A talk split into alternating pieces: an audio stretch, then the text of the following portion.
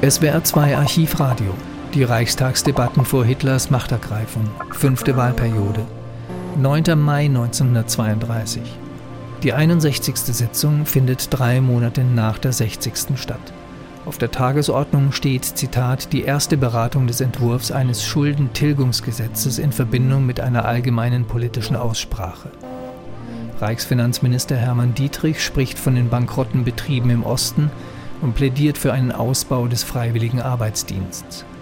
Der Sozialdemokrat Rudolf Breitscheid warnt vor den Zitat langen Messern der Nationalsozialisten und spricht von Hitlers Privatarmee SA und SS. Er schließt seine Rede damit, dass der Kapitalismus am Ende sei.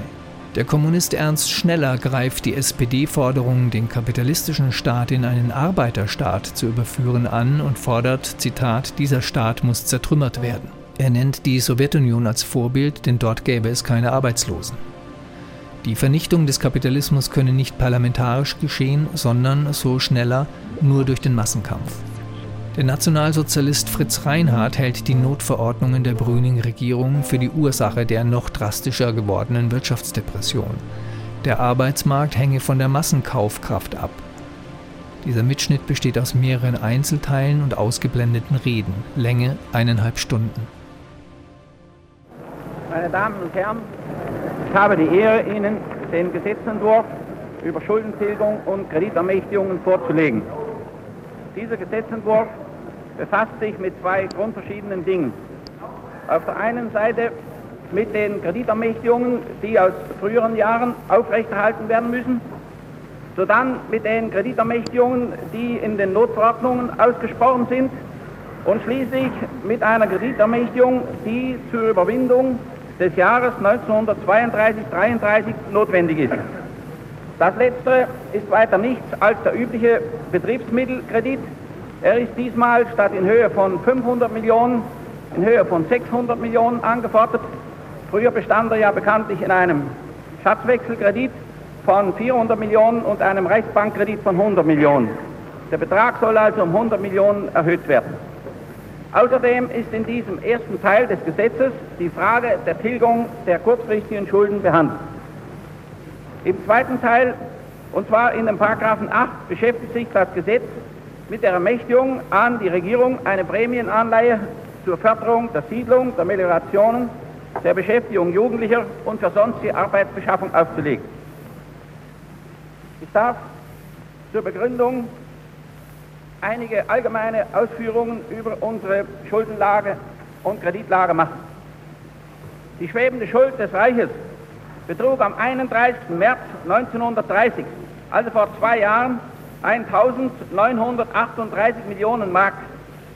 Sie betrug am 31. März 1932, also jetzt vor einem Monat, 1 Milliarde 591 Millionen Mark sodass also die kurzfristige Schuld des Reiches in dieser Zeit gesunken ist um 347 Millionen Mark. Hierbei ist allerdings zu beachten, dass ein Teil der schwebenden Schuld in eine fundierte Schuld verwandelt worden ist. Es ist das ein Betrag von 293 Millionen Mark, der durch die zweite Rate der Kreuger-Anleihe fundiert wurde. Diese Summe müsste man also absetzen, um genau zu sehen, wie sich der Stand der schwebenden Schulden entwickelt hat. Aber auch wenn man sie absetzt, ergibt sich immer noch, dass der schwebende Schuldenstand nicht größer, sondern kleiner geworden ist. Wir haben dann allerdings noch eine Anzahl Schatzanweisungen im Verfolg der Kreditkrise zu Stützungszwecken hergegeben. Eine Sache, über die ich dann im Zusammenhang nachher noch Mitteilungen machen will. Es ist also zunächst einmal festzustellen, dass im Gegensatz zu allen Tatarenmeldungen, die draußen umgehen und die ständig das Kredit, das, die Kreditgeschäfte des Reiches beschädigen, in den vergangenen Jahren das Reich nicht etwa tiefer in die schwebenden Schulden hineingeraten ist, sondern dass es die unfoldierten Schulden zwar nicht abzutragen vermocht hat, dass sie aber auch nicht größer geworden sind, sondern eher kleiner. Und es ist gleichzeitig, ja, verzeihen Sie, Herr Torgler, es ist dann gleichzeitig festzustellen, dass die fundierte Schuld des Reiches in den letzten zwei Jahren gleichfalls um etwa 300 Millionen zurückgegangen ist. Was aber nicht ausgeführt werden konnte, das ist die vorgesehene verstärkte Tilgung der kurzfristigen Schulden in dem Ausmaße, wie sie durch die letzten Etats und vor allen Dingen durch die Verordnung vom November 1930 festgelegt worden war. Durch das Gesetz vom November 1930 festgelegt worden war. Es ist nämlich bestimmt gewesen, dass nach dem Haushalt 1930 465 Millionen schwebende Schulden getilgt werden sollen und nach dem Haushalt 1931 420 Millionen Schulden. Man ist damals davon ausgegangen, dass man imstande sein werde, die gesamte kurzfristige Schuld bis Ende des Jahres 1933, also des Budgetjahres 1933, zum Verschwinden zu bringen. Allerdings ist diese Ansicht, ist diese Ansicht damals deswegen möglich gewesen, weil man nicht damit gerechnet hat, dass man so tief in wirtschaftliche Schwierigkeiten hineinkommen werde, wie das tatsächlich dann in den beiden Jahren der Fall gewesen ist. Man wollte nur bestehen lassen, nach jenem Gesetz an schwebenden Schulden den Betrag von 400 Millionen Mark äh, Schatzwechsel und außerdem die 100 Millionen Mark Kredit bei der Reichsbank. Alles andere sollte bis Ende des Jahres 1933 verschwunden sein. Nun hat aber das Jahr 1933 ein Defizit erbracht von 1190 Millionen Mark. Und von diesem Defizit des Jahres 1931 sind dann 420 Millionen, so wie es vorgesehen war, im laufenden Jahr, also im letzten Jahr 1931 gedeckt worden. Es sind aber immer noch dann 770 Millionen Defizit des Jahres 1930 geblieben, die in den kommenden Jahren abzudecken sind. Und zwar in der Weise, dass jetzt in das Rechnungsjahr 1932 ein Betrag von 420 Millionen eingesetzt ist, der in diesem Jahr gedeckt werden sollen, dann bleibt noch ein Defizit aus diesem Jahr von 350 Millionen zu decken. Dazu tritt nun das Defizit des letzten Jahres, des Rechnungsjahres 1931. Dieses Defizit des Jahres 1931 bewegt sich etwa in der Höhe der außerordentlichen Schuldentilgung, die wir in diesem Jahre machen sollten. Die außerordentliche Schuldentilgung war mit 420 Millionen vorgesehen. Natürlich neben der ordentlichen, die an den langfristigen Schulden stattfindet. Und diese außerordentliche Schuldentilgung mit 420 Millionen, die erreicht ungefähr die Höhe des Defizits des letzten Jahres. Oder mit anderen Worten, es ist de facto, wenn Sie so wollen oder es populär ausdrücken wollen, ist im vorigen Jahr einfach diese Tilgung nicht erfolgt, diese außerordentliche, sondern wir sind plus minus null aus der ganzen Sache herausgekommen. Im Ganzen, Im Ganzen bleiben 800 bis 850 Millionen aus den Fehlbeträgen dieser beiden Jahre 30, 31 übrig, die den späteren Jahren zur Last fallen und die infolgedessen in den Jahren 1933 und 1934 getilgt werden sollen. Ob das möglich ist, Herr Torgler, ist ja natürlich eine andere Frage. Aber an diesen Zahlen ist ja nicht zu rütteln und mit Zwischenrufen sind sie auch nicht irgendwie aus der Welt zu schaffen. Außer diesen, außer diesen Defiziten des ordentlichen Haushalts haben wir nun noch ungedeckte Reste der außerordentlichen Haushalte der Rechnungsjahre vor 1930 in Höhe von 335 Millionen Mark. Das ist nun natürlich eine besonders leidige Sache und gerade dieser Punkt hat fortgesetzt äh, zu irrtümlichen Auffassungen Veranlassung gegeben. Wenn von den schwebenden Schulden, die noch zu tilgen sind, die Rede war, und wenn Kreditermächtigung frühere Jahre in kommende Jahre hinübergenommen wurde, dann wurde gewöhnlich, wurden gewöhnlich diese Kreditermächtigungen als völlig neue Kreditermächtigungen angesehen. Tatsächlich sind sie aber in vielen Fällen weiter gar nichts als die Herübernahme von Kreditermächtigungen aus früheren Jahren. Und soweit die außerordentlichen Haushalte in Betracht kommen, ist der Löwenanteil der Schulden, die aus früheren Jahren herübergenommen werden mussten und für die infolgedessen die Kreditermächtigungen bestehen blieben, sind, bestehen geblieben sind, ist in die Jahre 1929, 28, also rückwärts zu verlegen vor das Jahr 1930. Allerdings sind im Jahr 1931 70 Millionen Mark dazugekommen, nämlich für Kanalbauten, die dort vorgesehen waren, zu decken aus Anleihemitteln und die Anleihemittel sind nicht aufgekommen und außerdem 145 Millionen die wir zum Ankauf von Reichsanleihungen, Schatzanweisungen und so verwenden mussten, weil diese fällig geworden waren. Das ergibt einen Gesamtbetrag von 550 Millionen außerordentlicher Aufwendungen, wovon, wie gesagt, der Löwenanteil auf die Jahre vor 1930 entfällt. Aus diesen Zahlen können sich nunmehr den Anleihebedarf wie er in, der, in dem Gesetze, das wir Ihnen haben zugehen lassen, niedergelegt ist, selbst ausrechnen. Es muss gedeckt werden, das Defizit von 1930 mit 770 Millionen, soweit es nicht im Jahr 1931 abgedeckt ist und außerdem das Defizit des Jahres 1931 mit 500 Millionen und endlich die 550 Millionen der früheren außerordentlichen Haushalte. Um diese drei Beträge handelt es sich im Wesentlichen außerdem um den Betriebsmittelkredit, von dem ich vorhin noch gesprochen habe. Nun darf ich in diesem Zusammenhang ein Wort sagen zu der fundierten Verschuldung des Deutschen Reiches. Die unfundierte wäre ja unter normalen Verhältnissen gar nichts Abnormes, denn Deutschland, ein Land von 64 Millionen Einwohnern, sollte ja schließlich noch eine Schuld von 1700 Millionen Mark, auch wenn sie unfundiert ist, ertragen und aushalten können. Und wir haben ja Zeiten gehabt, in denen wir mit größeren fundierten Schulden schon vor dem Krieg gerechnet haben. Die fundierten Schulden aber des Reiches, die belaufen sich am 31. Dezember vorigen Jahres auf 10 Milliarden und 208 Millionen Reichsmark. Sie sind gegenüber dem Stand vom 30. September 30 um 300 Millionen kleiner geworden. Wir haben hier den 30. September 30 deswegen genommen, weil damals in dieser Summe die Junganleihe schon enthalten ist. Denn damals ist ein großer Sprung nach oben erfolgt, weil wir die Junganleihe übernehmen mussten mit 1473 Millionen Mark, wovon ja bekanntlich zwei Drittel der Entente zugefallen sind, während das andere Drittel der Reichspost und der Reichsbank verblieben ist. Das Reich hat also von diesen 1400 Millionen damals nichts bekommen. Wenn Sie nun diese fundierte Schuld des Deutschen Reiches aufgliedern, dann teilt es sich in fünf Gruppen. Nämlich erstens in die Kriegs- und Vorkriegsschulden. Das ist alles Anleiheablösungsschuld, sei es Neubesitz, sei es Altbesitz. Das sind 4 Milliarden 631 Millionen Reichsmark. Dann in die Stabilisierungsschuld. Das ist hauptsächlich die Schuld, die wir noch bei der Rentenbank haben, mit 607 Millionen Mark. Dann in die Entschädigungsansprüche, die wir anerkannt haben, also Entschädigungsschuld 1291 Millionen, stammt auch aus dem Kriege her.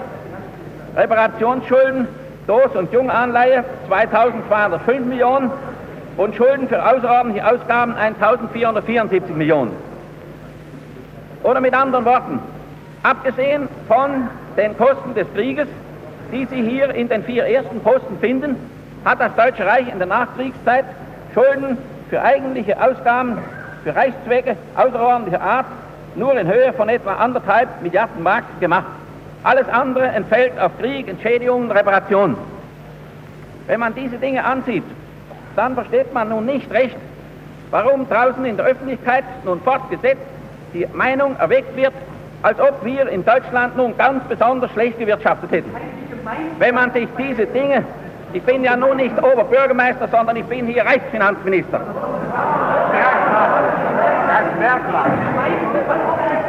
So erscheint durch die Tatsache festzustellen, durch die Tatsache festzustellen, dass das Reich abgesehen von den eigentlichen Lasten des Krieges Schulden hat, fundierte etwa anderthalb Milliarden und Schulden hat unfundierte etwa 1,7 Milliarden. Das sind im Ganzen drei Milliarden Mark. Und wenn man dann die Zeitungsnachrichten damit vergleicht, wo zeitweise alle Vierteljahr oder alle vier Wochen gemeldet wurde, wir hätten schon wieder einmal 500 Millionen Mark Schulden neu gemacht, dann versteht man nicht, wie irgendjemand den Mut aufbringen kann, derartige Nachrichten zu verbreiten, die durchaus geeignet sind, das Deutsche Reich und deutsche Volk, vor allen Dingen das deutsche Volk zu schädigen und unsere Wirtschaft noch weiter herunterzubringen, als sie ohnehin schon heruntergebracht ist. Nun, meine Damen und Herren, sind zwei Arten von, Kriegs von Kreditermächtigungen im Umlauf. Nämlich solche Kreditermächtigungen, die wir durch formelles Gesetz von Ihnen hier im Reichstag bewilligt bekommen haben. Und so dann sind Kreditermächtigungen im Umlauf, die auf Notverordnungen beruhen. Zu den letzteren gehört die Verordnung vom 29. März 1932, durch die der Herr Reichspräsident die Kreditermächtigungen, die im Etat des Jahres 1931 gestanden haben, aufrechterhalten hat.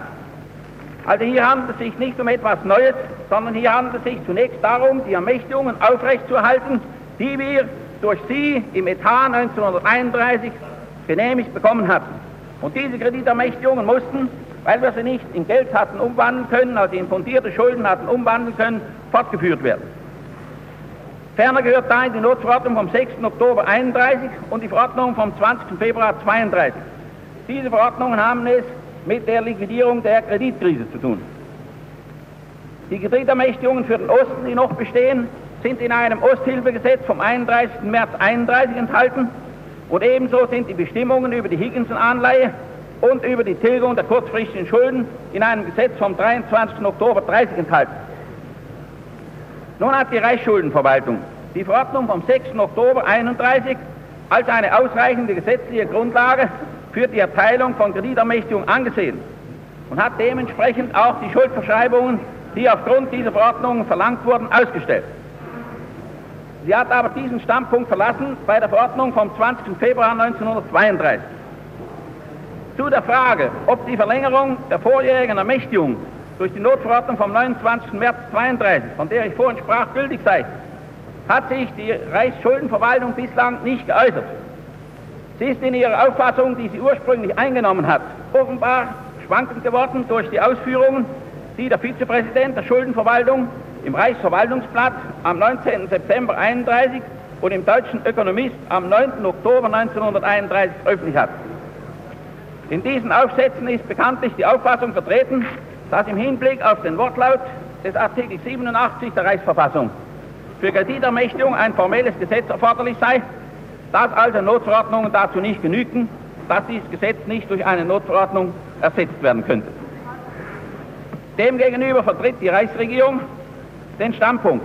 Sie kann sich übrigens dabei auf die angesehensten Staatsrechtslehrer stützen, wie Anschütz, Jelinek, Karl Schmidt, Thoma, Pötsch-Hefter.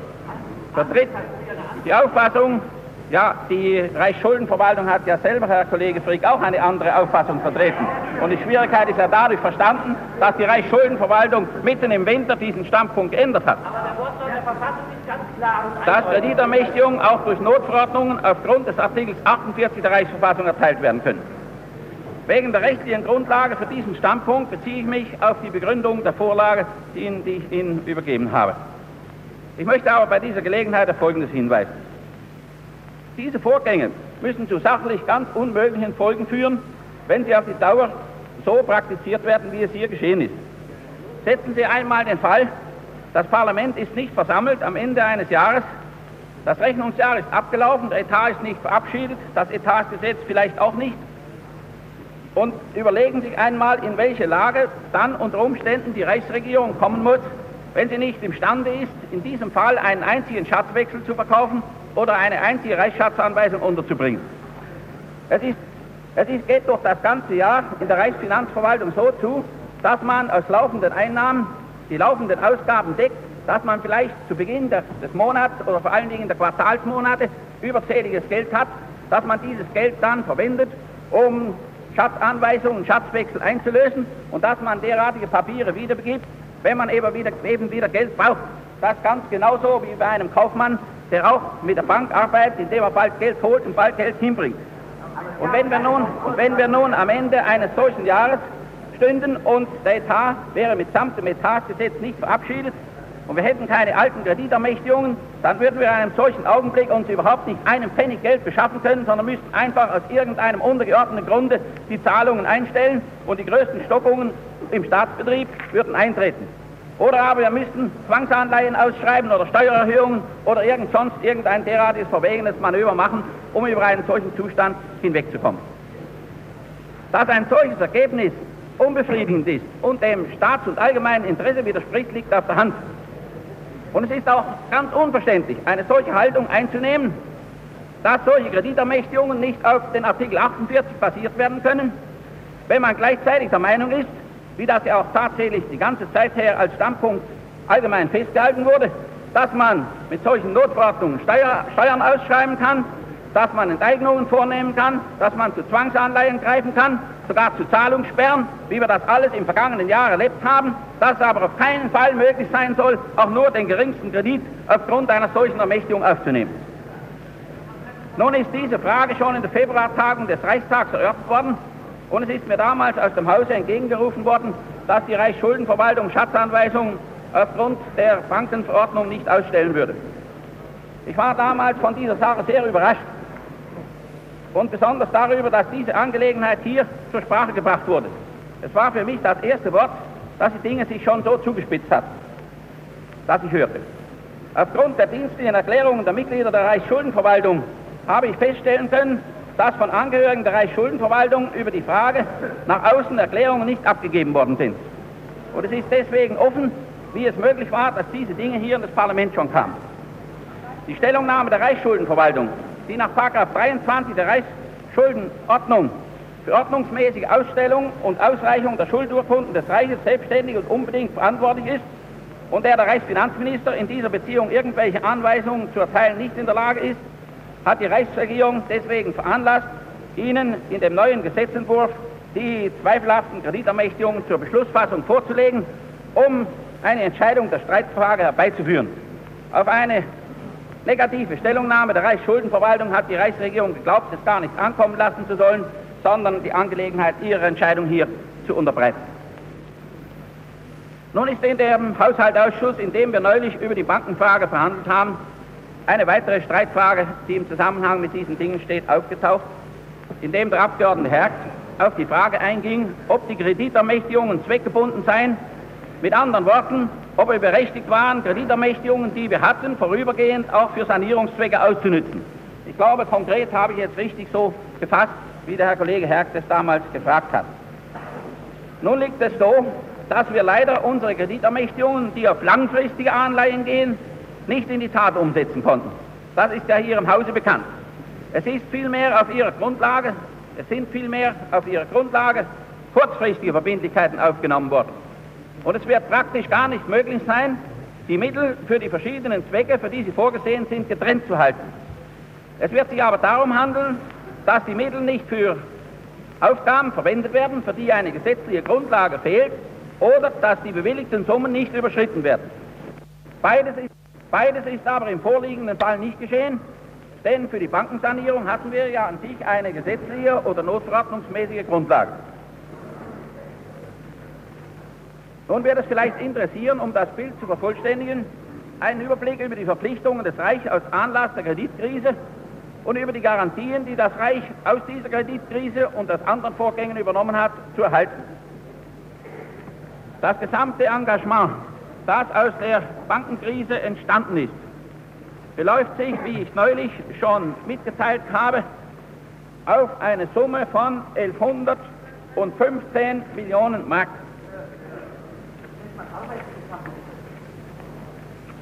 Diese 1115 Millionen Mark sind nun aber keineswegs der Betrag, den das Reich etwa hier hingegeben hätte, oder gar den Betrag, den das Reich etwa bei der ganzen Aktion verlieren würde. Davon kann gar keine Rede sein. Sondern in diesem Betrag stecken eine ganze Menge Dinge, die von selbst wieder hereinkommen werden. Ich habe die Zahlen hier, so wie ich sie damals dem Ausschuss vorgetragen habe, zur Hand und ich darf sie vielleicht vortragen. Zunächst einmal sind den Banken im Ganzen Beträge gegeben worden in Schatzanweisungen in Höhe von 307 Millionen Mark, für die sie die Verpflichtung übernommen haben, sie zurückzuzahlen. Dieser Betrag scheidet also von vornherein aus. Sodann, sodann ist ein großer Teil der Verpflichtungen in Form von Bürgschaften gegeben worden, nämlich 285 Millionen Mark.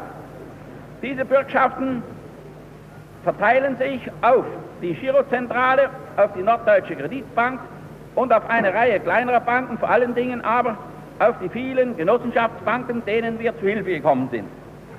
Man wird bei der deutschen Girozentrale, hinter der ja die Gesamtheit des deutschen Sparkassenwesens steht und hinter der auch die Haftbarkeit der Gemeinden und Kreise steht, nicht anzunehmen brauchen, dass hier irgendetwas verloren geht. Ich darf darauf hinweisen, dass die Sparkassen Hunderte von Millionen in der Zwischenzeit an die Akzeptbank zurückgezahlt haben und dass infolgedessen dieser Betrag von 100 Millionen, für den ich damals die Bürgschaft unterschrieben habe, damit die Sparkassen nicht zusammenbrachen, dass dieser Betrag von 100 Millionen ziemlich restlos eingehen wird. Ebenso habe ich die Überzeugung, dass bei den gewerblichen Kreditgenossen, für die wir damals, jetzt ist es schon etwas mehr, 48 Milliarden Millionen Mark verbürgt hatten, dass auch bei diesen gewerblichen Kreditgenossenschaften kein allzu großer Ausfall entstehen wird. Ebenso bei den Konsumgenossenschaften mit 9,5 Millionen.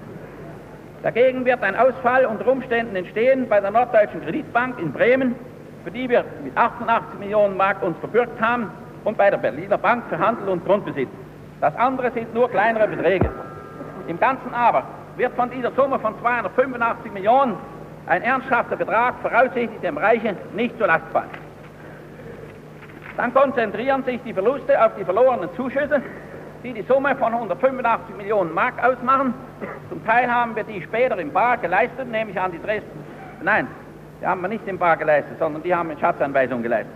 Und die verteilen sich dann weiter auf die Beteiligungen an der Akzeptbank, an der Dresdner Bank, an der Kommerz- und Privatbank und an der Schröder, jetzt Norddeutsche Kreditbank.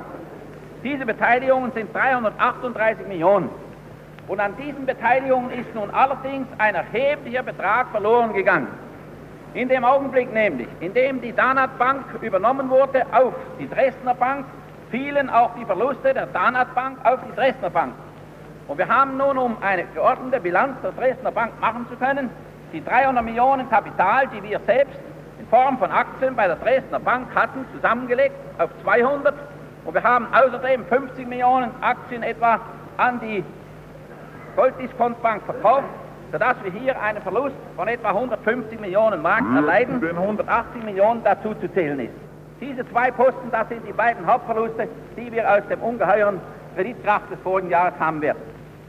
Die Akzeptbank die ja immerhin noch ein Engagement von 1,4 Milliarden Mark hat, wird aus der ganzen Sache ungeschlagen herauskommen.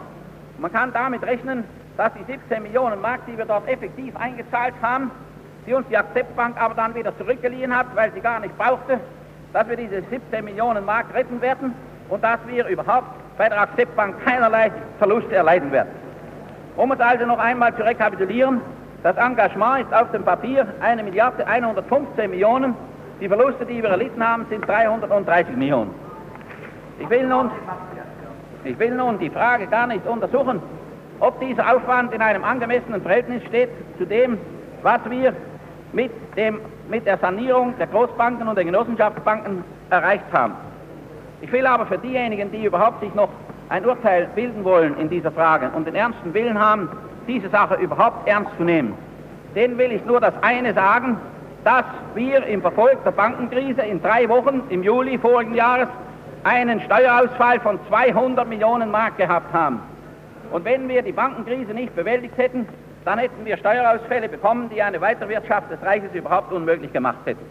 Und so sehen Sie schon an dieser einfachen Überlegung, dass eben beim besten Willen nicht, dass eben überhaupt nicht möglich war, die Banken schießen zu lassen, sondern dass infolge der Bildung dieser ungeheuren Unternehmungen die öffentliche Wirtschaft, die allgemeine Wirtschaft so verknüpft ist mit diesen Banken, dass ihr Zusammenbruch zugleich den Zusammenbruch eines großen Teils der Wirtschaft bedeutet.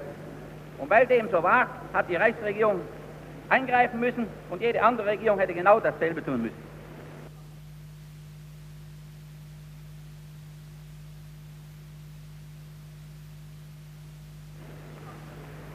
Nur noch ein Wort über die Garantien des Reichs. Ich will mich hier nicht ausführlich darüber verbreiten, obwohl diese Frage im Ausschuss besonders aufge aufgegriffen worden ist. Und zwar deswegen nicht, weil wir versucht haben, in dem neuen Etat in seiner Einleitung alle diese Dinge, die den Reichstag interessieren, zusammenzustellen, einen Überblick darüber zu geben. Wir haben sowohl die einzelnen gesetzgeberischen Maßnahmen zusammengestellt, auf denen diese Garantien aufgebaut sind, als auch die einzelnen Beträge und will nur ein paar ganz allgemeine Zahlen sagen.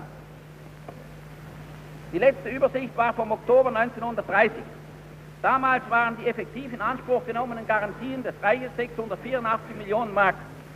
Davon sind dann 212 Millionen Mark bis zum selben Zeitpunkt des Jahres 1931, also innerhalb zwölf Monaten, abgegangen, sodass eine restliche Garantiesumme, eine wirklich übernommene, von 471 Millionen Mark bestand.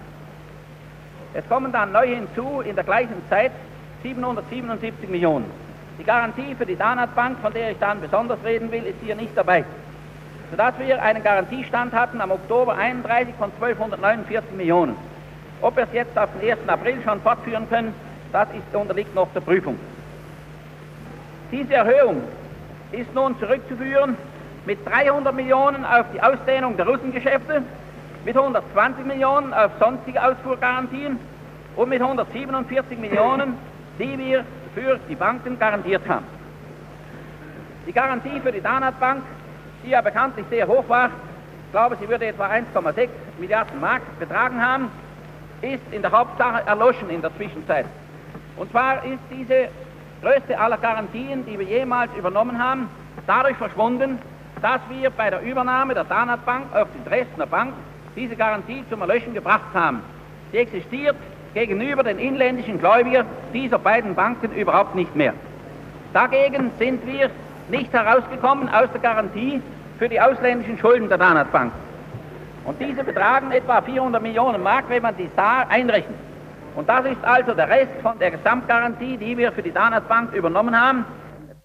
Es kann aber keine Rede sein davon, dass diese ernstlich in Anspruch genommen wird, sonst müsste ja man annehmen, dass das Bankwesen von neuem zusammenbricht.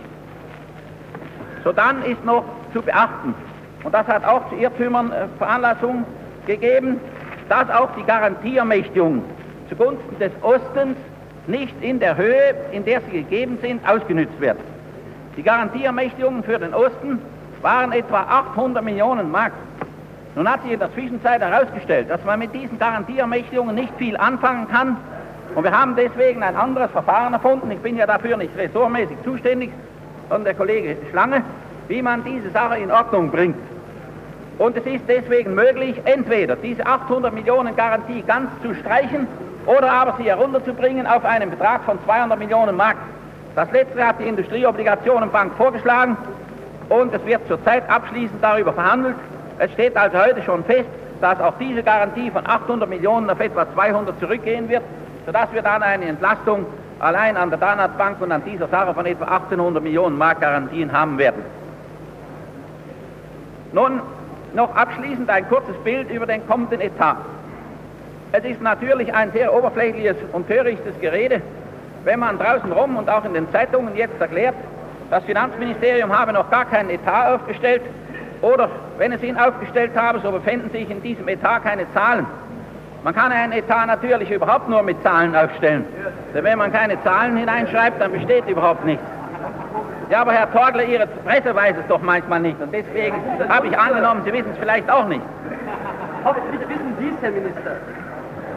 Und deswegen haben wir, und deswegen möchte ich hier sagen, dass wir natürlich einen Etat aufgestellt haben, und zwar schon seit längerer Zeit, dass aber in diesem Etat ein einziger, allerdings recht unangenehmer Punkt fehlt, nämlich die Frage, die Frage der Arbeitslosen, die Frage der Arbeitslosen, die bekanntlich im vorigen Jahr einen Aufwand in allen drei Unterstützungsformen von 3,3 Milliarden Mark erfordert haben. Von diesen 3,3 Milliarden Mark, die im vorigen Jahr die Arbeitslosen einschließlich der Wohlfahrtserwerbslosen gekostet haben, entfielen auf das Reich 900 Millionen Mark für die Krisenunterstützung und 230 Millionen Mark für Zuschüsse an die Gemeinden. Und dieser Punkt ist heute noch offen. In diesem Punkte muss erst noch eine ganze Reihe von Vorfragen entschieden werden. Und es ist natürlich ungeheuer schwer, man kann vielleicht sogar sagen, es ist einfach unmöglich, für den nächsten Winter heute schon Zahlen zu errechnen, wie groß die Zahl der Arbeitslosen und wie groß infolgedessen der Aufwand sein wird. Denn die Ziffer der, der Arbeitslosen wird ja nicht von uns festgestellt, sondern sie ist ja im Verfolg, es ist eine Folge der Weltkrise, deren Entwicklung wir nicht kennen. Sie, ist eine, sie hängt zusammen mit den außenpolitischen Verhandlungen, von, deren, von denen wir nicht wissen, wie sie ausgehen. Sie hängt auch zusammen endlich mit den Maßnahmen, die wir selbst zu treffen in der Lage sind. Und zu diesen Maßnahmen gehört allerdings der Versuch, einen Teil der Arbeitslosen zu beschäftigen oder anderweitig unterzubringen. Und dieses Problem ist nun besonders vordringlich geworden, nicht nur wegen der Arbeitslosen, sondern auch deswegen, weil sie herausgestellt hat, dass beim besten Willen ein großer Teil des Landes im deutschen Osten nicht umgeschuldet werden kann, sondern dass er so überschuldet ist, dass er den Besitzer wechseln muss, weil er sonst in die Gefahr kommt zu veröden. Und welche Sorgen daraus für die Ernährung unserer Bevölkerung sich ergeben würden, bedarf ja keiner Überlegung.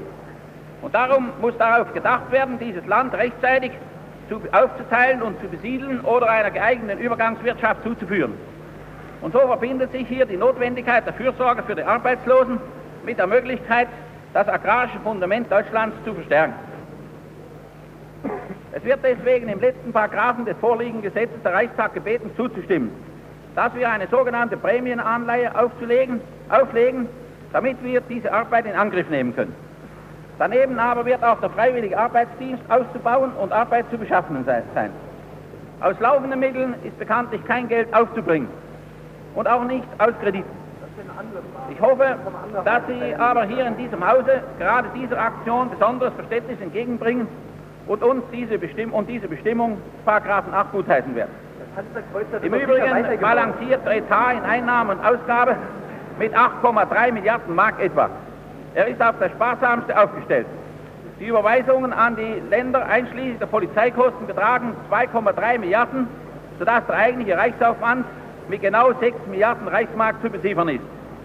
In diesen 6 Milliarden sind enthalten eine Milliarde für die Arbeitslosen, eine Milliarde 200 Millionen für die Kriegsopfer, 477 Millionen für die Sozialversicherung, 420 Millionen für außerordentliche Schuldentilgung, die Tilgung und Verzinsung der fundierten und schwebenden Schulden sowie der Reparationsanleihen erfordert 700 Millionen Mark, sodass also für den gesamten Rest 2,2 Milliarden Mark übrig bleiben.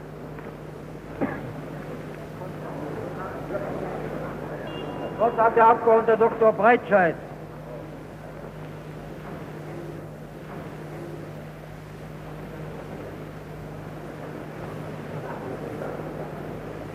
Meine Damen und Herren, was zunächst den uns vorliegenden Entwurf eines Gesetzes über Schuldentilgung und Kreditermächtigungen angeht, so beabsichtige ich mich nicht in die Auseinandersetzungen einzulassen, die der Herr Reichsfinanzminister mit der Reichsschuldenverwaltung geführt hat.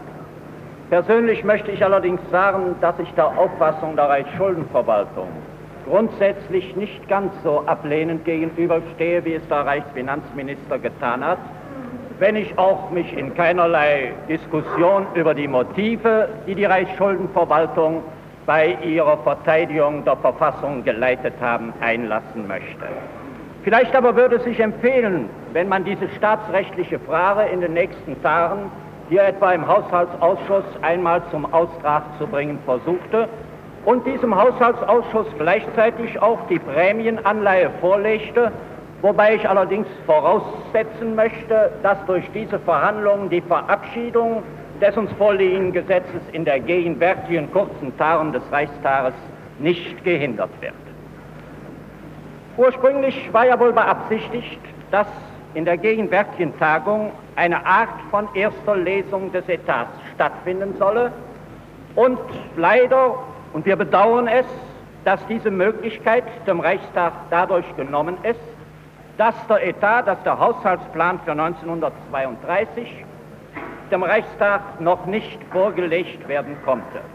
Wir verstehen die Gründe, die der Herr Reichsfinanzminister soeben für diese Verzögerung angeführt hat. Ich muss allerdings hinzufügen, dass unserer Meinung nach es vielleicht doch möglich gewesen wäre, trotz all der bestehenden Schwierigkeiten das Tempo dieser Vorbereitungen im Kabinett etwas mehr zu beschleunigen. Wir kennen also jedenfalls einstweilen die Einzelheiten des Voranschlags nicht und wissen nur, auch nach den Zahlen, die wir von dem Herrn Reichsfinanzminister gehört haben, dass auch dieser Etat wieder der Etat einer schweren Notzeit sein wird. Es ist selbstverständlich, erste Pflicht, die Ausgaben auf das Alleräußerste einzuschränken. Und wir hoffen nur, dass diese Verminderungen an den Positionen vorgenommen werden, wo sie am notwendigsten sind, wo sie gleichzeitig für die Gesamtwirtschaft am wirksamsten sind und wo sie namentlich die Not der unter schweren Entbehrungen leidenden Volksteile nicht noch mehr vergrößern. Die Wirtschaftskrise, gestatten Sie, dass ich diese allgemeine Wahrheit noch einmal feststelle. Die Wirtschaftskrise ist die Mutter der Finanznot in Reich, Staat und Kommunen. Und je länger die Wirtschaftskrise währt, umso stärker ist ihre Wirkung auf die öffentlichen Finanzen. Die Steuereinkünfte sinken mit der zunehmenden Erwerbslosigkeit und der verschwindenden Kaufkraft der Massen. Die rückgehende Geschäftstätigkeit vermindert die Erträge der Umsatzsteuer, der Gewerbesteuer, der Einkommensteuer und so weiter. Und gleichzeitig steigen infolge der Krise die öffentlichen Ausgaben. So, worauf ja der Herr Finanzminister ebenfalls schon aufmerksam gemacht hat, vor allem die Ausgaben für die Arbeitslosenunterstützung. Während sie im Jahre 1930 insgesamt sich noch auf 3 Milliarden bezifferten, stiegen sie 1931 bereits auf 3,3 Milliarden und im Jahre 1930 werden wir nach aller Voraussicht zumindest mit 3,5 Milliarden, 32 mit 3,5 Milliarden zu rechnen haben.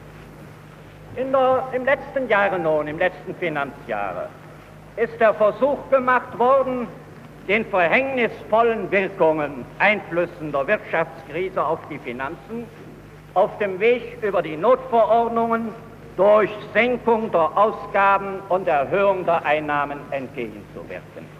Diese Politik hat in ihren Folgen außerordentlich schwer insbesondere auf den arbeitenden Klassen gelastet und lastet bis zum heutigen Tage. Und trotzdem schließt das Rechnungsjahr 1931 mit einem sehr großen Fehlbetrag. Die Steuereinnahmen sind um 385 Millionen hinter, dem, hinter den schon berichtigten Voranschlägen zurückgeblieben. Dazu kamen die Mehrausgaben für die Sanierung der Banken, für die Sanierung der Genossenschaften, für die Winterhilfe und so weiter sodass man wohl mit einem Gesamtdefizit von über drei Viertel Milliarden zu rechnen haben wird. Dieser Fehlbetrag des Vorjahres war nur auszugleichen durch erhöhte Einnahmen aus der Münzprägung und durch Aufnahme neuer Schulden, wie der Herr Finanzminister ja bereits sagte, ungefähr in derselben Höhe neu aufgenommen sind wie alte Schulden entsprechend dem Etat abgetragen wurden. Und nun sprechen leider alle Anzeichen dafür, dass die ungünstige Entwicklung der Finanzen auch im neuen Rechnungsjahr nicht zum Abschluss kommen wird. Die Steuern müssen im Gegenteil noch weiter zurückgehen. Und auf der anderen Seite sind bei der Arbeitslosenunterstützung außerordentlich große Löcher zu stopfen. Wie die Deckung bewerkstelligt werden soll, ist auch nach den Mitteilungen, die uns hier oberflächlich gemacht worden sind, noch nicht zu übersehen. Jedenfalls handelt es sich hier aber um eines der wichtigsten, wenn nicht das wichtigste politische Problem der nächsten Zeit. Und ich möchte nur der Hoffnung Ausdruck geben, dass auf allen Seiten, bei der Regierung sowohl wie den Parteien dieses Hauses, der ernste Wille vorhanden ist, diese Probleme hier im Reichstag und durch das Parlament einer Lösung entgegenzuführen.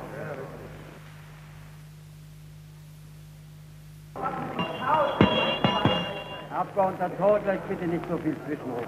Wenn Herr Holk von der Kommunistischen Partei mir dazwischenruft, das sei eine Koalitionsaufforderung an Goebbels gewesen, ja, meine Damen und Herren, dann muss ich sagen, es steht mir der Verstand so still, wie er Ihnen offenbar schon sehr lange steht. Ich sage also, es ist durchaus abwegig zu behaupten, dass durch das Verschulden des sogenannten Systems diese unendliche Not über Deutschland gekommen ist. Die Krise, es gibt Freunde von Ihnen, Herr Goebbels, die den Ton auch auf das Allein legen. Die Krise jedenfalls ist absolut eine Krise von internationalem Charakter. Diese Krise hat nicht Halt gemacht vor irgendeiner Staatsform und macht nicht Halt vor ihr. Er hat nicht Halt gemacht vor der Sozialdemokratie. Sie hat nicht Halt gemacht vor den Faschisten in Italien. Sie hat nicht Halt gemacht vor der kapitalistischen Politik der Vereinigten Staaten von Amerika. Sie hat nicht Halt gemacht vor irgendeinem Staate, der in die moderne Produktionswirtschaft, in die moderne kapitalistische Wirtschaft überhaupt einbezogen ist. Sie hat auch nicht Halt gemacht vor Russland, meine Herren von der Kommunistischen Partei. Denn wenn Sie die Statistik, die russische, nachlesen, so werden Sie feststellen, dass die erhöhte Ausfuhr russischer Waren im letzten Jahre der russischen Regierung sehr viel geringere Einnahmen gebracht hat, nachdem die Rohstoffpreise auf dem Weltmarkt gesunken sind. Sie können also nicht behaupten, dass diese Krise vor Ihren Türen Halt gemacht hat, ebenso wenig wie sie vor den faschistischen Türen Italiens Halt gemacht hat. Krise ist international. Aber es wäre verfehlt, sie als etwas in der Natur der Dinge Liegendes hinzunehmen, wie man heitere und trübe Tage hinnimmt. Es wäre auch verfehlt, wenn man die Rettung aus dieser Krise ausschließlich und allein durch eine internationale Lösung herbeizuführen suchen möchte, so dringend diese internationale Lösung und die internationale Verständigung über diese Fragen sein mag. Unserer Meinung nach müssen im Inneren ernsthafte Vorkehrungen getroffen werden, um im Inneren alles zu tun, was in unseren Kräften steht, um die Wirkungen dieser Krise zumindest abzuschwächen. Da freilich ist eine der ersten und der notwendigsten Voraussetzungen für diese Arbeit, dass im Inneren eine Politik der Stabilität und der Kontinuität getrieben wird. Ist eine der ersten und wichtigsten Voraussetzungen, dass in Deutschland ein Ende gemacht mit, mit, wird mit der Bürgerkriegsatmosphäre, in der wir leben. Wenn eine Partei, die zur Macht drängt, durch den Mund ihrer berufenen Führer und Vertreter damit droht, sie werde sich die Bahn mit Gewalt brechen. Wenn sie erklärt, dass sie bis an die Knöchel im Blute warten werde. Wenn sie erklärt, Sie werde dafür sorgen, dass Zehntausenden ihrer Gegner, Zehntausende ihrer Gegner im Augenblick des Antritts ihrer Macht zu Schaden kommen, wenn sie redet von den langen Messern, die in der Freinacht angewendet werden sollen. Ja, das Hu schreien Sie, die diese Ausführungen gemacht haben. Denken Sie an Herrn Strasser, denken Sie an Herrn Frick, denken Sie an zahlreiche andere. Stelle, Stelle verlieren. Ach, Herr Frick, Sie sind sonst gewandter mit Ihren Worten. Wenn Sie sagen wollten, dass 10.000 Marxisten ihre Stelle verlieren würden, so würden Sie nicht gesagt haben, dass Zehntausende zu Schaden kommen würden. Ihr Auditorium hat es jedenfalls anders verstanden und hat bereits begonnen, praktisch danach zu handeln. Es hat keinen Zweck, darüber weiter zu diskutieren, was Sie gemeint haben. Es hat nur Zweck, über das zu sprechen, was Sie tatsächlich gesagt haben. Wenn alle diese Drohungen ausgesprochen werden, wenn es eine Privatarmee einer einzelnen Partei und eines einzelnen Parteiführers gibt, so erzeugt und verstärkt, das, so wird damit erzeugt und verstärkt eine Panikstimmung, in der ein Wiederaufbau der Wirtschaft unter irgendeinem Gesichtspunkt unmöglich ist. Eine Panikstimmung wird erzeugt und es zeugt nicht gerade für die politische und die wirtschaftliche Einsicht der sogenannten Wirtschaftsführer, von denen wir allerdings allerlei in den letzten Jahren erlebt haben, wenn diese Wirtschaftsführer eine solche Bewegung moralisch und finanziell in weitem Umfang unterstützen. Es wird die Rede hier davon sein, und ich überlasse die Initiative dazu, den Herren, die betroffen sind, wird die Rede sein von dem Verbot der SA- und SS-Formation. Wir unsererseits haben dieses Verbot für dringend notwendig gehalten. Es geht nicht an, dass ein einzelner Führer eine Privatarmee nach militärischen Grundsätzen durchorganisiert aufstellt, eine Privatarmee, die in weiten Kreisen des Landes den ungeheuersten Terror gegen politisch Andersdenken Und wenn Herr Frick Reichsbanner ruft, so will ich Ihnen eins sagen. Das Reichsbanner hat niemals auf den Tod der Großmutter gewartet, wie Sie darauf gewartet haben. Das Reichsbanner hat niemals irgendwelche Vorbereitungen zum Bürgerkrieg getroffen. Das Reichsbanner war und ist Gegner des Bürgerkriegs. Das Reichsbanner hat keinen anderen Wunsch, als den politi dass politische Auseinandersetzungen auf dem Boden der Verfassung ausgetragen werden. Das Reichsbanner war nicht gegen den Staat, sondern das Reichsbanner hat diesen Staat geschützt und verteidigt. Das ist der große Unterschied zwischen Ihnen und uns. Und deshalb sagen wir, es war Zeit, dass hier ein Ende gemacht wurde. Und wenn ich in diesem Zusammenhang nur noch eins sagen darf, ich spreche von dem Terrorismus der Gegenseite. Ich spreche von der Panikstimmung, die erzeugt wird. Wir möchten aber der Regierung, soweit sie dazu die Möglichkeit hat, den dringenden Rat geben, sich ein wenig mehr als es bisher geschehen ist, mit der Rechtsprechung in Deutschland gerade in diesen Fällen zu beschäftigen. Diese Rechtsprechung ist derart, dass sie für jemanden, der auf dem Boden des Staates steht, auf dem auch die Regierung steht, schlechterdings kaum mehr verständlich ist. Wir sind der Meinung, dass die Richter der Republik, die auf die Republik ihren Eid geleistet haben, die auf die Verfassung ihren Eid geleistet haben, die von der Republik bezahlt werden, wir sind der Meinung, dass diese Richter gleichzeitig die Pflicht haben, die Verfassung und die Republik gegen solche Angriffe wirksamer zu schützen, als es leider bisher geschehen ist. So behaupten freilich die Rechtsparteien, die Nationalsozialisten sowohl wie die deutschen Nationalen, dass ja gerade ihre Herrschaft die Stabilität, die Sicherheit, die ruhige Entwicklung, die für die Wirtschaft notwendig ist, im Reiche sichern würde.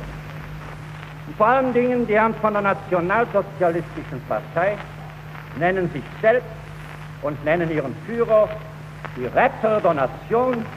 Ja, sie haben sogar den Mut, sich als die sittlichen Erneuerer des deutschen Volkes zu, bezeichnen.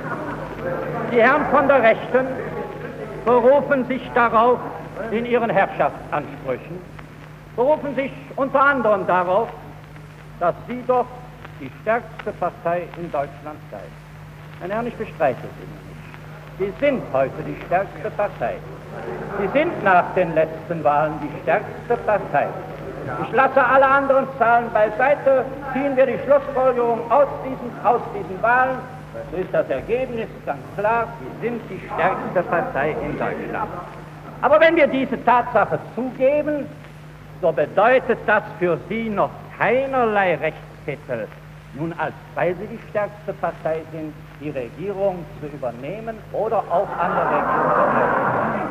Nein, meine Herren, Sie scheinen vergessen zu haben, dass die SPD sehr lange die stärkste Partei in Deutschland gewesen ist und dass sie durchaus nicht immer die Regierung geführt oder an der Regierung beteiligt gewesen ist. Sie haben die stärkste Partei, Sie verfügen zurzeit zumindest aber noch nicht über die Mehrheit des deutschen Volkes und die Mehrheit der deutschen Wähler. Und die übrigen Parteien haben selbstverständlich das Recht, mögen sie die Stärkste sein, sie haben das Recht, wenn sie mit ihrer Politik nicht einverstanden sind, wenn sie von ihrer Regierung, für, von ihrer Regierung Befürchtungen hegen zu müssen glauben, Sie haben das Recht, sich trotz aller sonstigen Gegensätze, die Sie trennen mögen, zum Schutze der gegenwärtigen Verfassung, zum Schutze des Staates zusammenzuschließen, um Ihren Anspruch an die Macht zu kommen zurückzuweisen. Dieses Recht werden Sie nicht bestreiten können. Und diese Parteien haben vor allem die Pflicht zu prüfen, ob das Programm, ob das Wollen und ob die Ziele der nationalsozialistischen Bewegung tatsächlich danach angestan sind, bei anderen die Hoffnung auf Stabilität und die Hoffnung auf die Besserung unserer politischen und besonders unserer wirtschaftlichen Verhältnisse zu erwecken. Und bei der Untersuchung, was sagten Sie, Herr Torgen? Ja, er unterscheidet sich vorteilhaft von Ihnen, Herr Torger. Er macht mindestens nicht ganz so törichte Zwischenrufe wie Sie. Ja, ja, ich hoffe, dass er das Ihre auch anhören wird, denn für Sie wird ja immer die Möglichkeit eher vorhanden sein, Herrn Goebbels Dinge zu sagen, die ihm angenehmer klingen als die, die ich.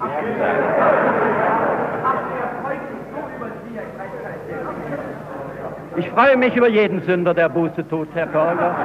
Und wenn Sie einmal sich dazu entschließen könnten, ich würde auch Sie gern in die Arme schließen, aber einstweilen ist es noch nicht so weit und so lassen wir es. Ich wiederhole, die Parteien, die in dieser Abwehraktion gegen den Nationalsozialismus stehen, sie haben vor allen Dingen die Pflicht zu prüfen, ob das Programm, ob das Wollen und die Ziele der Nationalsozialisten danach angetan sind, die Hoffnung auf Stabilität, die Hoffnung auf eine Besserung der Verhältnisse zu erwecken.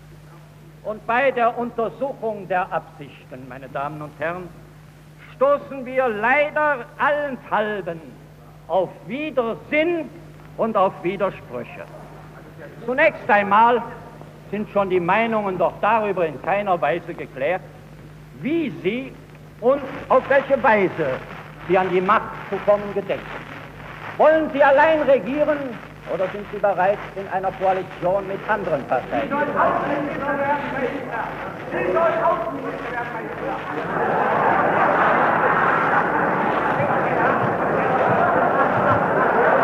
frage, ich frage meine Damen und Herren, ich frage meine Damen und Herren, wie denken Sie an die Macht zu gelangen? Wollen Sie diese Macht mit anderen teilen, auch nur vorübergehend? Oder wollen Sie sie allein ausüben? Sie werden nicht in Abrede stellen können, dass zumindest grundsätzlich bei Ihnen eine Stimmung dafür vorhanden ist, beispielsweise jetzt in Preußen gemeinsam mit dem Zentrum eine Regierung zu bilden. Gemeinsam mit dem Zentrum eine Regierung zu bilden.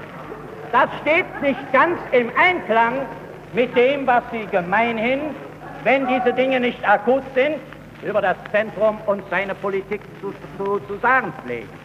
Ich habe hier vor mir eine vor wenigen Monaten erschienene Broschüre eines Dr. Stark, Zentrumspolitik und Jesuitenpolitik, erschienen in dem Nationalsozialistischen Verlag zu München. Da heißt es, die Zentrumspolitik seit 1917 hat objektiv zum Ziele, die Verhinderung der nationalen Erhebung und die Unterordnung Deutschlands unter die Vorherrschaft des katholischen Frankreichs und Polens gemäß dem Diktat von Versailles durch dessen Erfüllung, durch die militärische und moralische Entwaffnung Deutschlands und durch die Unterdrückung der nationalen Bewegung.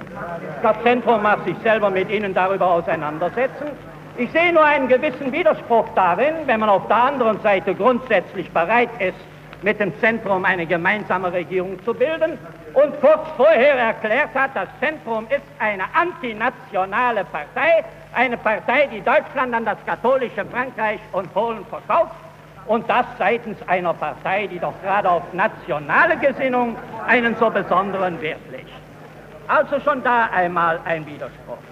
Aber wenn man, uns nun, wenn man sich nun die weiteren Absichten vergegenwärtigt, so ist ja wohl verhältnismäßig am klarsten herausgestellt im nationalsozialistischen Programm und den Reden und Schriften ihrer Führer der Gedanke der Diktatur.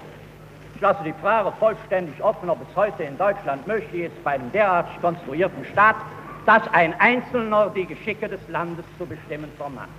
Aber wieder stoße ich auf einen Widerspruch.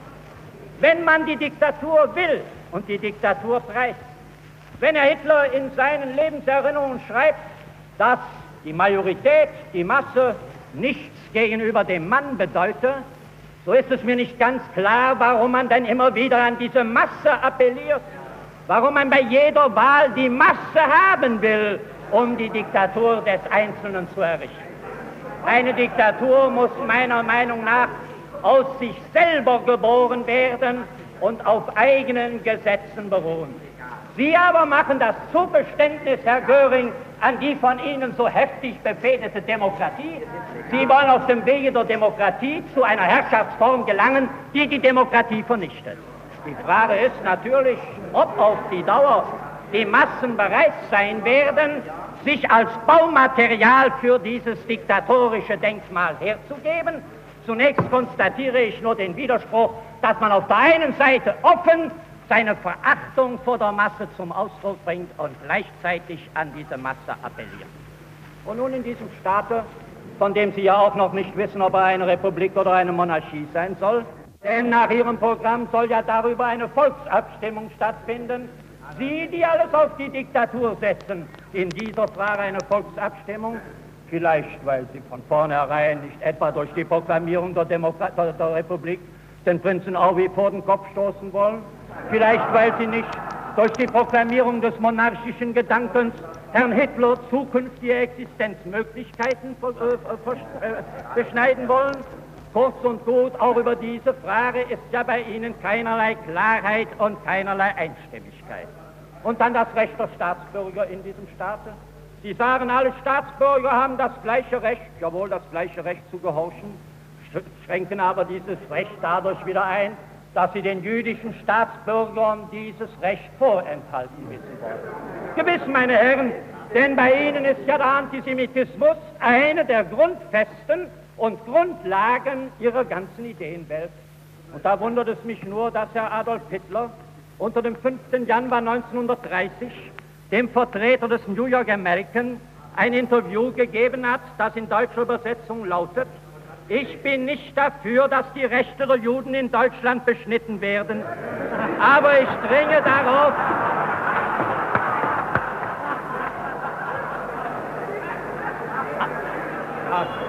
Sie lachen über Ihre eigenen Widersprüche, meine Herren. Ich, aber ich dringe darauf, dass wir anderen, die wir keine Juden sind, nicht weniger Rechte haben sollen als die Juden.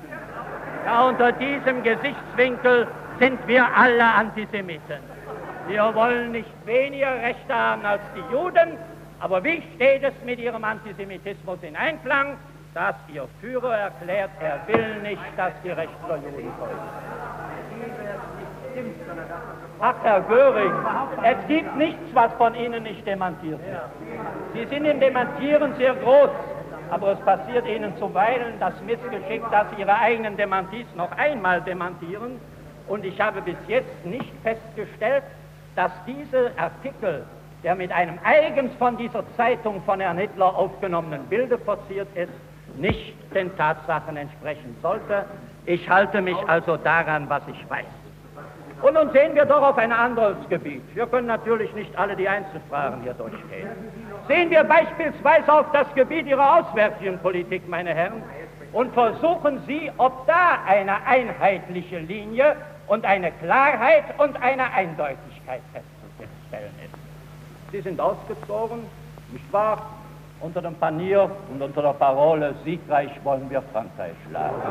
Sie sind ausgezogen als die Kämpfer gegen die Erfüllungspolitik. Sie sind ausgezogen als die Kämpfer vor allen Dingen gegen den Jungplan. Und als die Kommunisten den verrückten Antrag stellten, die Zahlungen aus dem Jungplan sofort einzustellen, verrückt war, aber entsprach durchaus ihren Absichten, da sind Sie, da hat Ihre Partei sich einem Antrag sich einem Antrag, der durchaus ihrer Geistesverfassung entsprach, sich diesem Antrag und einer Abstimmung über sie entzogen. Wenn man, wenn man, wenn man der des Willens ist, dass der Jungplan, dass der Jungplan zerrissen werden muss, dann ist eine natürliche Konsequenz dass man für einen Antrag stimmt, der aus die Zahlungen aus dem kam. Sie haben ja die Sanktionsklausel mit aufgenommen.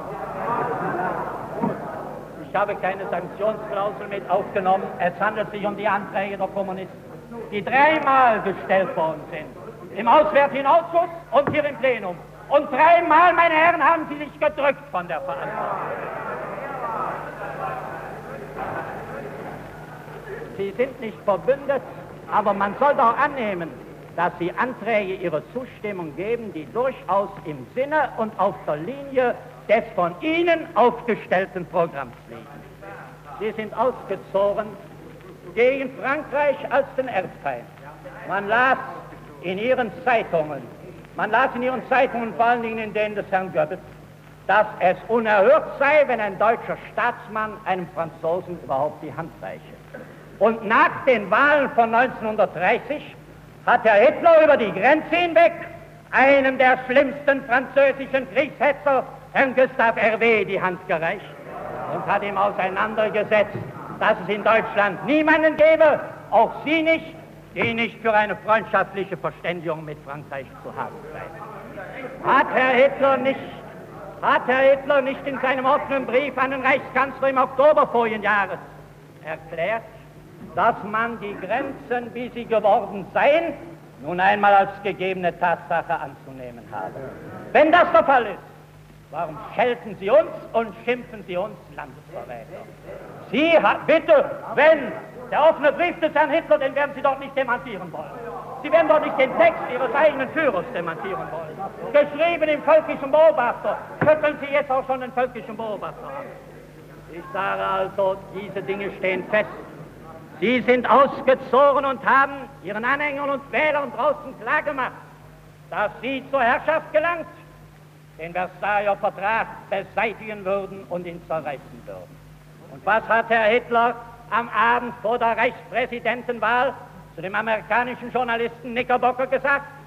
Er wisse sehr wohl, dass wenn er zur Macht käme, er nicht in der Lage sei, den Versailler Vertrag zu zerreißen.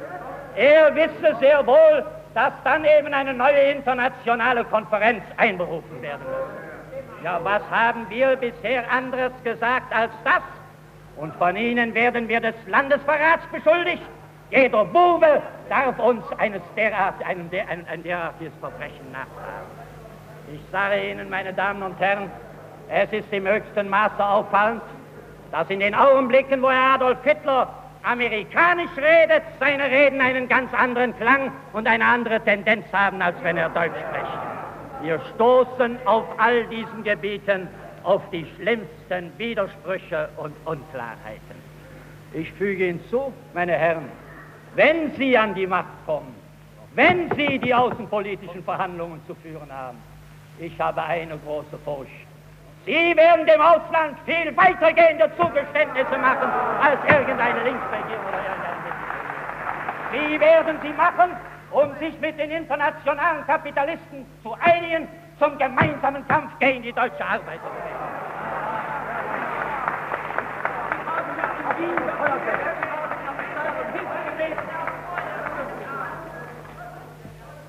Und nun, meine Herren, zu den Fragen der Wirtschaft.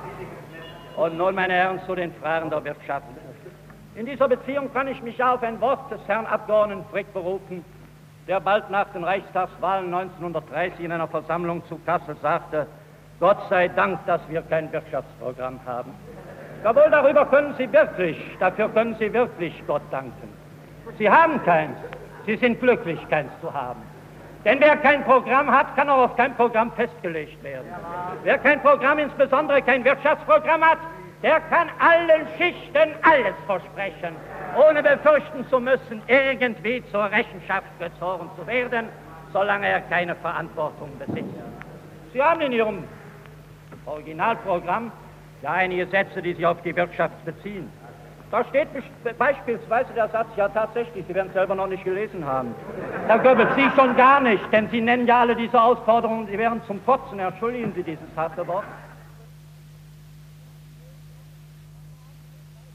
Wenn nun von der anderen Seite her selbst gegen die Pläne der Reichsregierung Sturm gelaufen wird, gegen ihre Absicht der 40-Stunden-Woche und so weiter, vom Standpunkt des kapitalistischen Liberalismus aus. Ach, meine Herren, wo ist denn der Liberalismus geblieben? Die Parteien des Liberalismus verschwinden. Die wirtschaftliche Form des Liberalismus, der Kapitalismus, ist in dem, was sie seine Reinheit nennen, nirgendwo mehr zu finden. Eine kapitalistische Wirtschaftsordnung, die auf Schritt und Tritt sich vom Staat subventionieren lässt, eine kapitalistische Wirtschaftsordnung, deren Führer so versagt haben, wie wir es in den letzten Jahren erlebt haben. Diese Ordnung hat nicht das Recht auf Weiterexistenz. Und es war gestern ein nicht zu meiner Partei gehöriger Professor der Nationalökonomie, der in der Vossischen Zeitung schrieb, das, was man heute Freiheit der kapitalistischen Bewegung nennt, ist nichts anderes als die Freiheit der Ausbeutung durch das Monopolkapital. Der Kapitalismus hat seine Phasen durchgemacht. Der Kapitalismus ist mit seiner Weisheit dieser Krise gegenüber am Ende. Es müssen neue Formen, es müssen neue Wirtschaftsformen gesucht werden. Und wir sagen nicht rückwärts zu einer mittelständlerischen Romantik des Ständestaates, sondern vorwärts zum Sozialismus.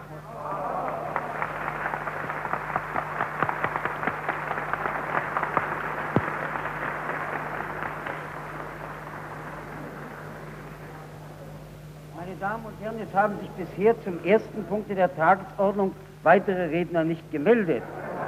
Ich könnte also die Debatte schließen und einfach morgen, weil wir ja auch das erste Gesetz erledigen wollen, dieselbe Tagesordnung, nur mit der Änderung zweite Beratung des Entwurfs.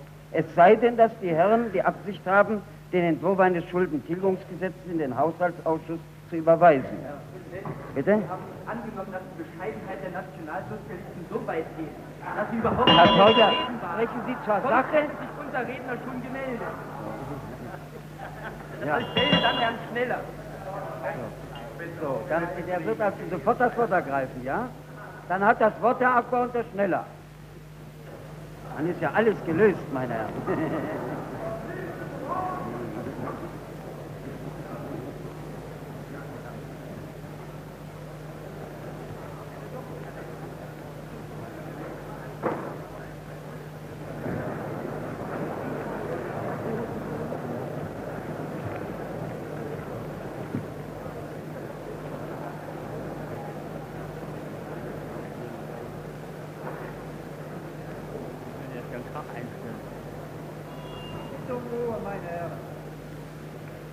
Der Reichsfinanzminister sowie der Redner Sozialdemokratie haben sich bemüht, die ungeheuer schwierigen Fragen, die in der nächsten Zeit zur Entscheidung stehen, nach Möglichkeit zu bagatellisieren und zurückzuschrauben auf Auseinandersetzungen, die sich durch Abstimmungen erledigen lassen.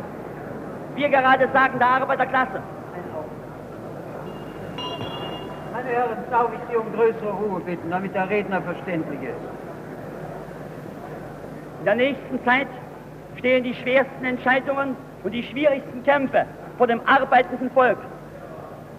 Der Reichstag ist hier zusammengerufen worden, ohne dass die Reichsregierung eine umfassende Replik gegeben hat über ihre Politik, geschweige denn, dass sie Vorschläge unterbreitet hat, sie den Schwierigkeiten Herr zu werden versucht. Die Reichsregierung will hier noch einmal eine Vollmacht erhalten durch die Notverordnungsfront, die bisher alle Anschläge, die gegen das arbeitende Volk durchgeführt wurden, gut geheißen hat. Sie will Vollmacht haben, zu dem Zweck neue Anschläge gegen das arbeitende Volk durchzuführen und zum anderen, um eine Basis zu haben für die Verhandlungen, die durchgeführt werden zwischen Zentrum und Nationalsozialisten über die Regierungszusammensetzung in Preußen und im Reich. Sie will Vollmacht haben für die neuen Raubpläne auf das arbeitende Volk, zugleich auch für die Verhandlungen, die sie durchführt in Lausanne oder in Genf mit den imperialistischen Mächten in der Reparationsfrage, wie in der Frage der Donau-Lösung, wie schließlich in der Frage der Kreditbeschaffung und des großen Blocks der imperialistischen Mächte gegen die Sowjetunion. Die Arbeiterklasse ist unmittelbar bedroht durch neue Anschläge auf die Löhne. In den letzten Tagen erst hat die Schlichtungsmaschine des Herrn Stegerwald dafür gesorgt, dass Millionen um ihre, um ihre, in ihren Löhnen betrogen werden sollte. Herr Stegerwald hat angekündigt, die Beseitigung, vollständige Beseitigung, etappenweise Beseitigung der Sozialversicherung in den Gemeinden wird durchgeführt ein rücksichtsloser, brutaler Angriff auf die Unterstützung der Wohlfahrtserwerbslosen. Eine Gemeinde nach der anderen.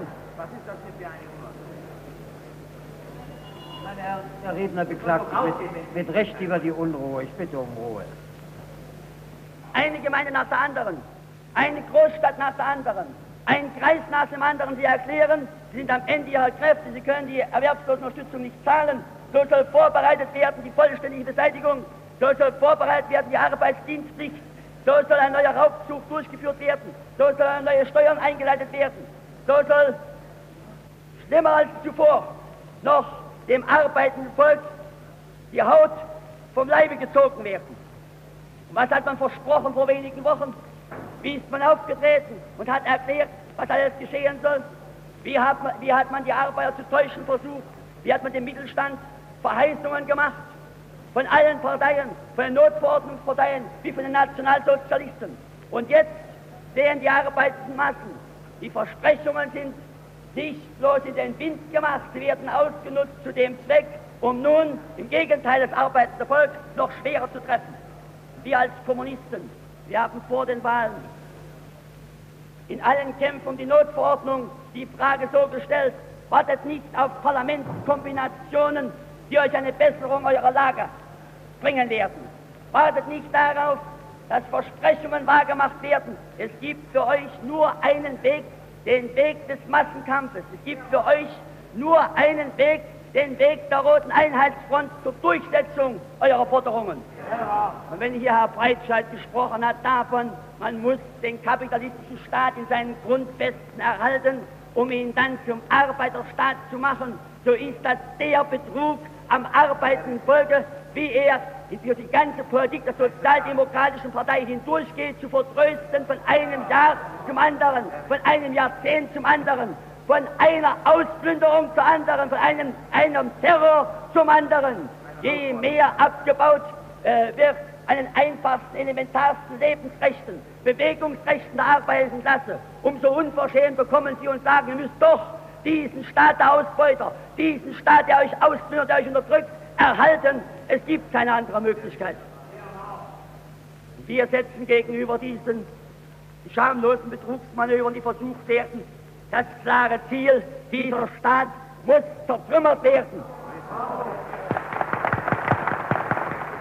Wir sagen, die Krise des Kapitalismus ist so angewachsen, dass die Frage steht, wenn die Menschen, das arbeitende Volk leben wollen, muss der Kapitalismus vernichtet werden. Der Kapitalismus, er ist nicht mehr imstande, seine eigene Existenzgrundlage, das arbeitende Volk zu erhalten. Also er muss abtreten. Natürlich tritt er nicht freiwillig ab. Der Kampf zur Vernichtung des Kapitalismus ist ein opferreicher, ein ungeheuer schwerer Kampf. Den Demagogen fällt es leicht, Versprechungen zu machen. Und die Arbeitermassen sind schon durch viele Enttäuschungen, durch viele Entbehrungen, durch viel bittere Erfahrungen hindurchgegangen. Und wir werden gerade deswegen umso unablässiger, umso entschiedener die Frage stellen, nur im Kampf, nur durch die Millionenfront des arbeitenden Volkes kann der Kapitalismus hinweggefegt, kann die proletarische Diktatur erobert, kann der Sozialismus aufgebaut werden, um Arbeit und Brot und Freiheit für das arbeitende Volk zu schaffen. Nur Sozialismus ist Ausweg. Herr Breitsch hat es hier unternommen, fest äh, zu beweisen, dass kein Land der Welt von der Krise ausgenommen sei. Und das ist es ja gerade, zwei Systeme stehen gegeneinander. Dass alle kapitalistischen Länder, ob Siegerländer oder unterlegene Länder im letzten Krieg, die sind von der Wirtschaftskrise getroffen. Das Versailler-System verschärft die Krise für die kapitalistischen Länder, verschärft sie insbesondere auch für Deutschland. Aber die Sowjetunion, das Land ohne Kapitalisten, das Land, wo die Betriebe, wo der Grund und Boden, die Bergwerke, die Banken, den, dem arbeitenden Volk gehören, weil dort die proletarische Diktatur herrscht, das Land ohne Krise, das Land ohne Arbeitslose, das Land auch ohne Faschismus, das Land des ungeheuren, grandiosen Aufstieges des Sozialismus, der Wirtschaft wie der Kultur und des Wohlstandes der Massen. Es geht um Sein oder Nichtsein des Kapitalismus. Diese Fragen werden nicht im Parlament entschieden, diese Fragen können nur entschieden werden durch den Massenkampf. Bourgeoisie braucht die Untätigkeit, die Passivität, die Geduld der Massen. Die braucht Illusionen, die braucht Hoffnungen vor den Massen, dass es von selbst oder durch Führerpolitik anders werde. Und wir stellen dagegen unseren Ausweg. Der Reichskanzler Brüning hat gestern in seiner Rede vor der Auslandspresse die Frage gestellt, dass, wenn es nicht gelingt, in den entscheidenden Fragen der Reparationen und der Abrüstung, wie in der äh, internationalen Kreditfrage, zu einer Lösung zu kommen, dass dann das Anwachsen der revolutionären Fronten unvermeidlich sei. Wir kennen diese These seit allen Verhandlungen, die jemals von deutscher Seite aus geführt worden sind, immer ist die Frage gestellt worden, denkt an das Anwachsen der revolutionären Bewegung, gebt uns Handlungsfreiheit, gebt uns Möglichkeit, gebt uns Möglichkeit insbesondere in der Frage des Ausbaus der Rüstungen, um der revolutionären Bewegung mit erneutem Terror Herr werden zu können.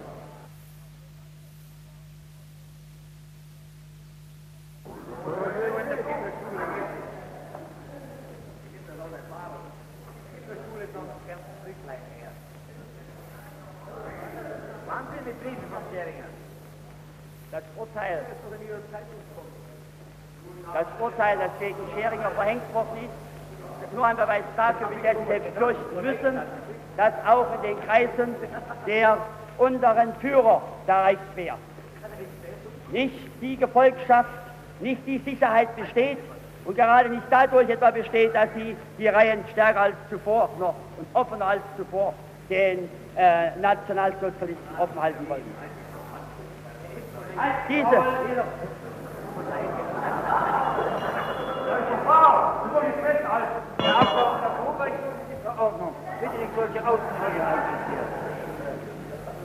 die deutsche Bourgeoisie, die so, die so versucht, die Kriegspolitik, die Kriegspolitik zu sichern, die unsere Presse unterbindet, die den, den nationalsozialistischen Terror mit allen Mitteln unterstützt.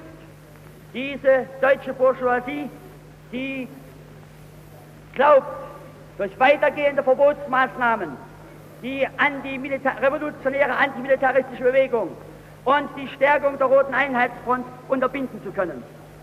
Das arbeitende Volk erkennt aber gerade daraus, was es mit dieser Republik, was es mit der, dieser Demokratie der bürgerlichen Gesellschaft und was es mit der Freiheit der Bourgeoisie auf sich hat. Sie erkennt mehr und mehr, Freiheit und Gleichheit kann es zwischen Ausbeutern und Ausgebeuteten eben nicht geben. Wir oder Sie, so steht die Frage. Sie, müssen, Sie bauen jetzt ab, Sie beseitigen die einfachsten Grundrechte der Meinungsfreiheit, der äh, Koalitionsfreiheit. Sie wollen verhindern die Betätigung der proletarischen Freidenker. Die Verordnung, die vom Reichswehrminister, Reichsinnenminister und Reichswehrminister in diesem Sinne ergangen ist, ist eine Ungeheuerlichkeit deswegen, weil es sich nicht darauf beschränkt, die Organisation aufzulösen, sondern mit, Geldstra mit äh, Geldstrafen und mit Gefängnisstrafen bis zu fünf Jahren zu bedrohen, eine Betätigung im Sinne der proletarischen Freidenker. Eine Betätigung im Sinne der proletarischen Freidenker. Das bedeutet doch dann nichts anderes als es, es wird behördlich verfügt. Es darf nur verkündet und verbreitet werden. Die Lehre der verschiedenen Konfessionen. Es wird verfügt und wird angedroht mit schlimmsten Kerkerstrafen. Wer sich betätigt im Sinne auch nur der bürgerlichen Aufklärer gegen die klerikale Reaktion denn das ist auch, die Aufklärungsarbeit ist auch ein Teil der Freidenkerarbeit gewesen. Wer sich in diesem Sinne betätigt, früher hat einmal die Bourgeoisie, haben Teil der Bourgeoisie die Frage der Trennung von Kirche und Staat verlangt, der verfällt der Freiheitsstrafe in der Höhe bis zu fünf Jahren. Natürlich begnügen sich die proletarischen Freidenker nicht damit, den Kampf gegen den Klerikalismus zu führen, begnügen sich nicht damit, die Aufklärung, wie durch die Materialisten der aufstrebenden Bourgeoisie einmal getrieben worden ist, weiterzuführen. Sie haben sie zur Grundlage gemacht, um breite Massen des Proletariats einzureihen in die große Front, die große rote Einheitsfront des Kampfes gegen Krieg und Faschismus, gegen Hunger und Unterdrückung. Aber dieses Verbot der proletarischen Freidenker, das ist ein Alarmsignal auch für die, für die, für die Angehörigen der sogenannten deutschen Freidenker. Hat ja schon die Deutsche Allgemeine Zeitung gefordert.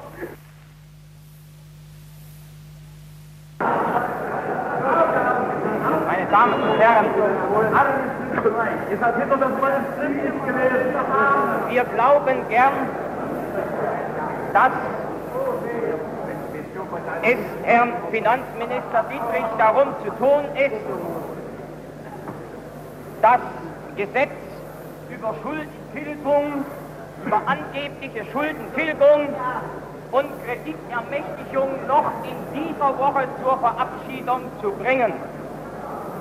Es handelt sich in dem Entwurf zum Teil um die Ermächtigung zur Aufnahme von Krediten, die der Herr Reichsfinanzminister bereits aufgenommen hat, zu dem der Reichstag jetzt nachträglich seine Zustimmung geben soll.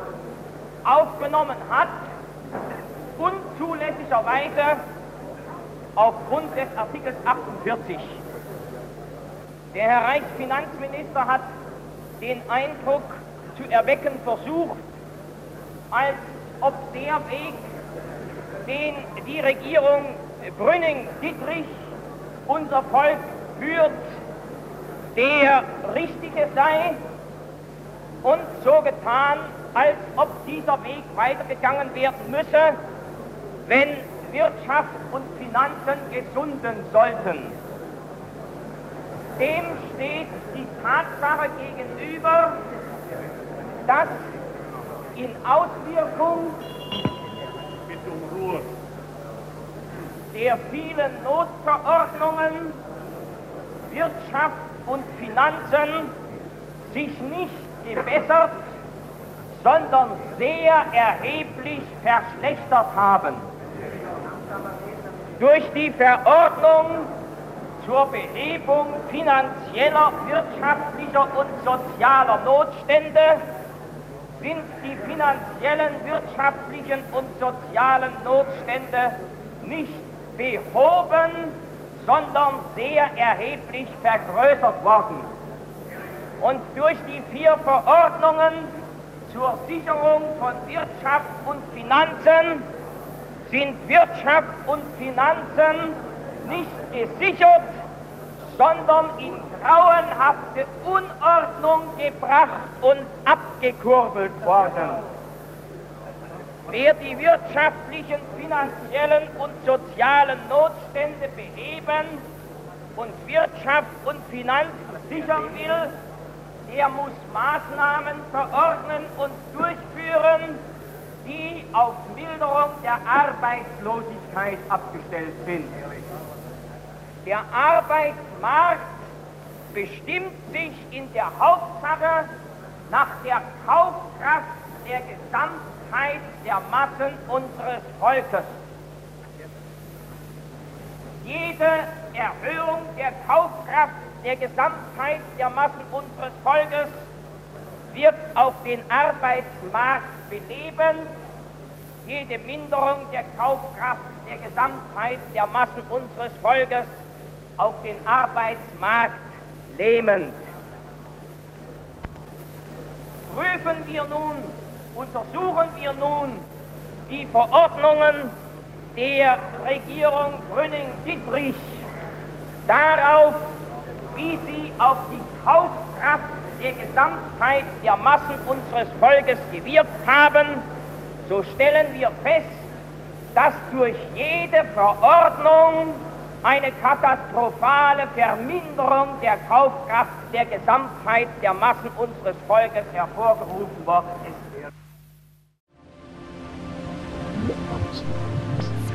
Sie hörten die 61. Sitzung vom 9. Mai 1932, Deutsches Rundfunkarchiv.